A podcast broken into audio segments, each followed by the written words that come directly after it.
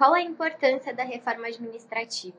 Bom, é, esse a gente reputa um dos principais projetos que o governo pode enfrentar, né? a reforma administrativa, assim como a reforma previdenciária, a reforma tributária, são reformas estruturantes do Estado brasileiro.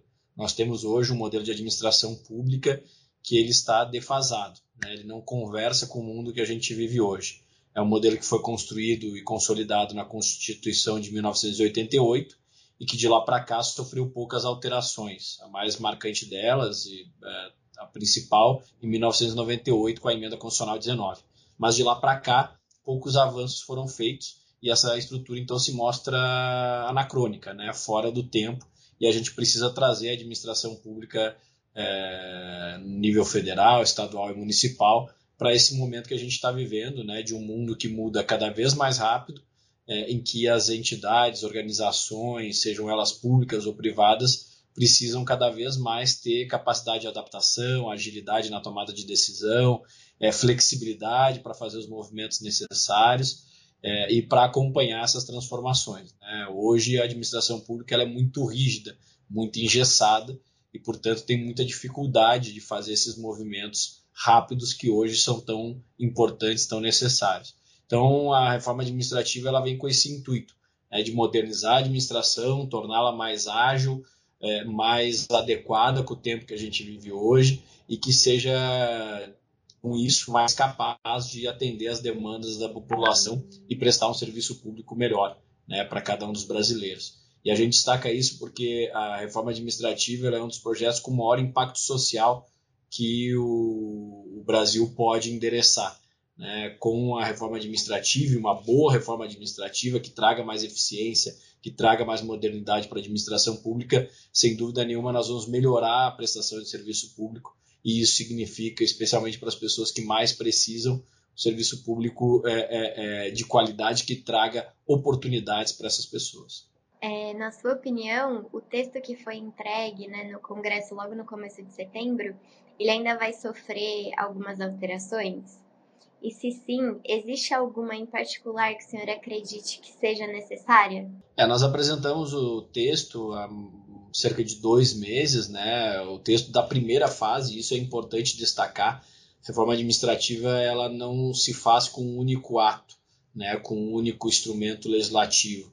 Ela é uma série de ações, uma série de atos e a gente apresentou o primeiro passo, né, que é um passo muito importante, que é a apresentação de uma PEC, uma emenda à Constituição, que altera a estrutura geral do serviço público brasileiro, mas ela não esgota o processo de reforma administrativa. Depois da PEC, outros atos normativos, todo um procedimento de implementação vai ser necessário para que a gente construa essa nova administração pública.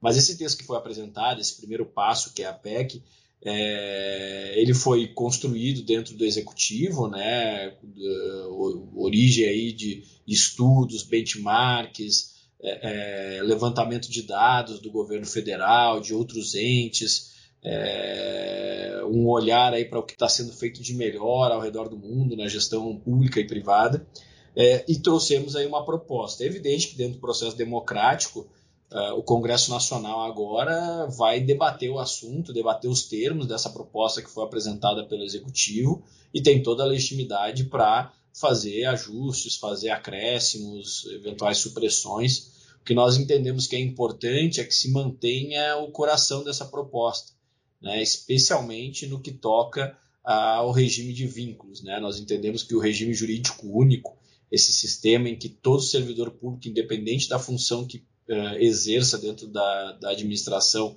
possui o mesmo tipo de vínculo, o mesmo uh, regime de estabilidade, é, é, não faz sentido no mundo que a gente vive hoje. Né? O grande drama que hoje o gestor público, especialmente uh, as pessoas que, como eu, aqui estão numa posição de tomar decisão sobre a realização de concursos públicos, é que a gente faz um concurso público hoje e, em média, o servidor fica dentro dos quadros da União por 59 anos, ou seja, quase seis décadas de compromisso que a União assume com esse servidor.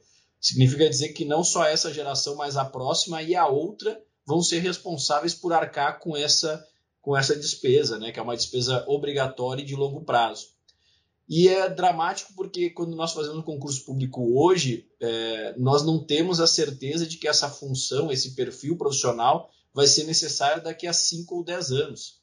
O mundo mudando na velocidade que muda, as tecnologias chegando é, é, na velocidade que estão chegando, faz com que nós não tenhamos essa convicção de que esse, essa, esse perfil profissional vai ser necessário por três, quatro décadas. Então, e hoje o modelo é esse, é o único que você contratar e a pessoa ficar durante todo esse período dentro da administração, é, com poucas é, alternativas aí é, é para ter uma maior flexibilidade e a administração conseguir se adaptar. Então, essa questão do regime de vínculos, né, que nós estamos propondo aí uma multiplicidade de vínculos, justamente para que, dependendo da natureza da atividade que é desempenhada, ela tenha um grau X ou Y de estabilidade, regras distintas, é, para que se adapte melhor nesse mundo que muda cada vez mais rápido, nós consideramos que é um ponto central e muito importante que permaneça no texto. Assim como é, a extinção, a, a, a, a regra de não existir mais uma série de vantagens e benefícios que são distorcidos e não acompanham a realidade dos demais cidadãos brasileiros.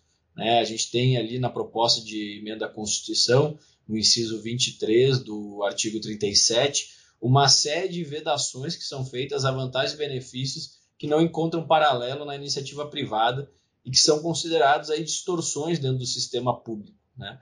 Muitos desses, eh, dessas vantagens e benefícios já foram extintas no Executivo Federal, mas ainda existem, eh, estão muito presentes em estados e municípios e por isso a importância da Constituição trazer essas vedações, porque isso, sem dúvida nenhuma, é, é, vai trazer mais justiça para o sistema e vai evitar aí uma oneração, um, um, um, uma carga é, e um peso é, fiscal é, que não parece justo e necessário é, para a população brasileira. Então, esse também é um outro ponto que nos parece um ponto de justiça, um ponto de adequação com a realidade do nosso país e que, portanto, entendemos que, que é importante que seja mantido. Mas, como eu falei, é, é um processo é, que está dentro da, da, da, dinâmica democrática, é importante que seja assim, é importante que o Congresso se debruce sobre o tema e avalie né, o texto.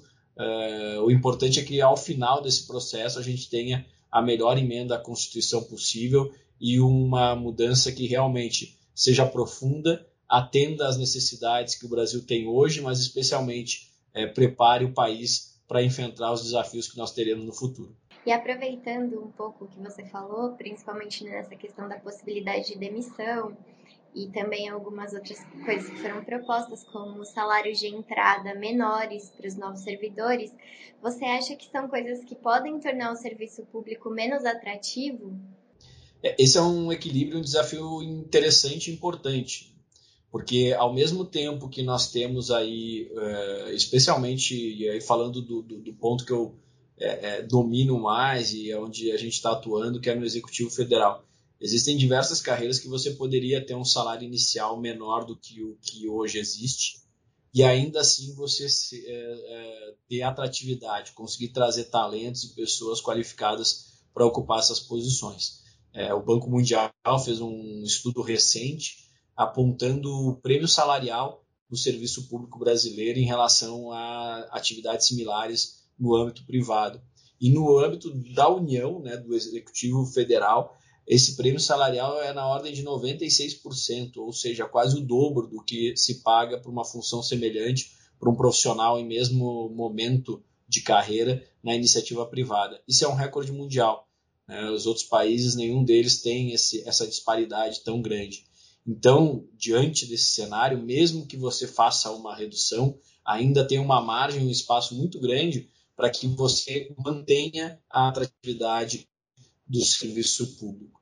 É, então, o que nós vamos buscar, e isso não está na PEC, mas vai ser objeto dessas etapas posteriores que eu comentei, é que os salários iniciais, ou salários de modo geral, no serviço público, sejam atrativos, consigam trazer pessoas qualificadas, pessoas que vão fazer a diferença na administração pública, mas ao mesmo tempo não sejam totalmente descolados da realidade do restante do país. Né? Então, é, é, que haja esse equilíbrio, esse é o nosso objetivo, é isso que é, os governos, de modo geral, no Brasil, e aí não falo só da União, mas de estados e municípios devem procurar, devem é, é, ter como norte. É, vocês têm alguma previsão de aprovação dessa reforma?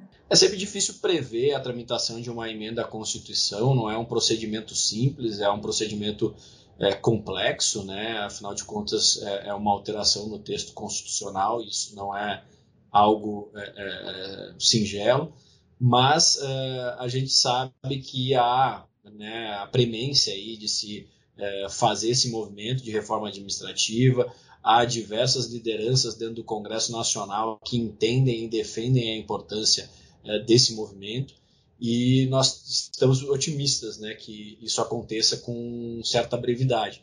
É também evidente que nesse período é, que nós estamos vivendo agora, inclusive com o processo eleitoral em andamento nos municípios, é, é difícil que haja uma tramitação mais célere neste ano ainda de 2020. Mas a expectativa é que se consiga iniciar a tramitação em 2020 e no primeiro semestre de 2021 é, isso tome é, mais velocidade dentro do Congresso Nacional e a gente consiga finalizar essa apreciação no Congresso ainda no primeiro semestre.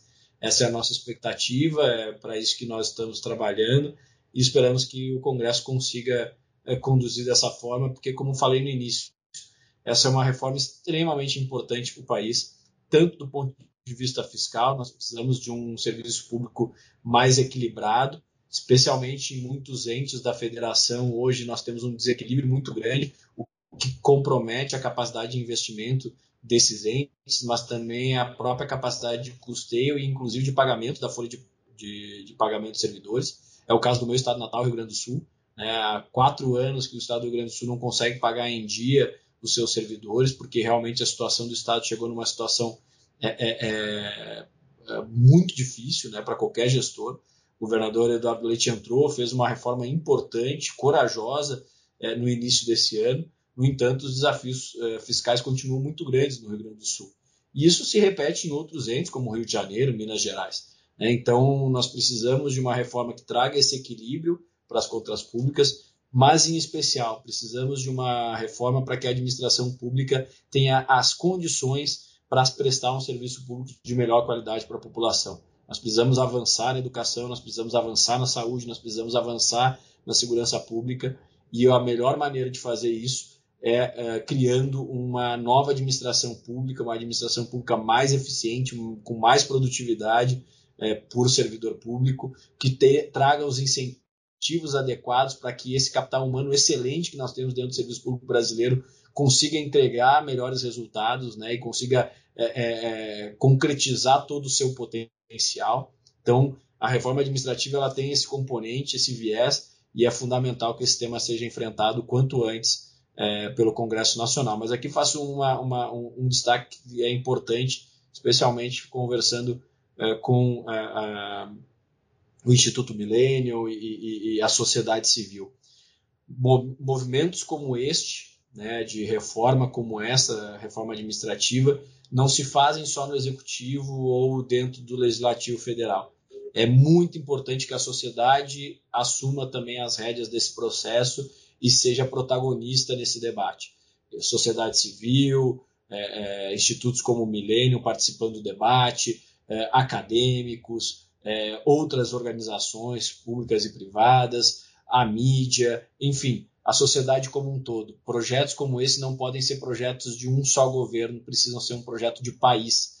E, portanto, é fundamental que a sociedade participe efetivamente desse processo. Wagner, muito obrigada. É, se você quiser acrescentar mais alguma coisa, eu te deixo à vontade para fazer suas considerações. Jéssica, obrigado. Um prazer conversar com vocês. Acho que nós tratamos dos principais pontos na nossa conversa. Eu só reitero a, a importância dessa pauta, ela é fundamental para o futuro do país. O modelo como nós temos hoje de administração pública é um modelo que é, não tem chance de dar certo no futuro que nós temos pela frente. A única certeza que nós temos hoje é que as coisas vão mudar e vão mudar cada vez mais rápido.